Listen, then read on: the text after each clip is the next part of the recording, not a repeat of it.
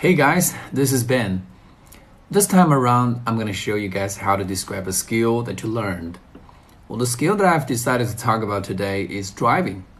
I learned driving four years ago. To be honest, at that time, I was not a big fan of it because I lived very close to my company and I basically just relied on public transportation for my commute every day.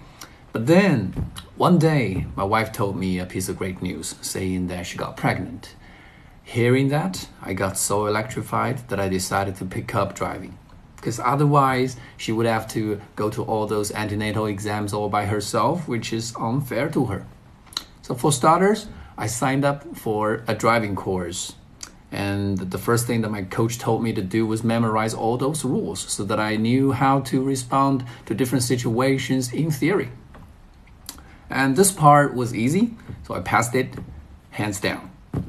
And the second step was in field testing. You know, I learned how to make turns, how to go up and down a slope, and how to do parallel parking and perpendicular parking. And this this part, to be honest, was tougher than the previous one, but I still managed it. Right, and the last part, which is also the hardest part, was road test.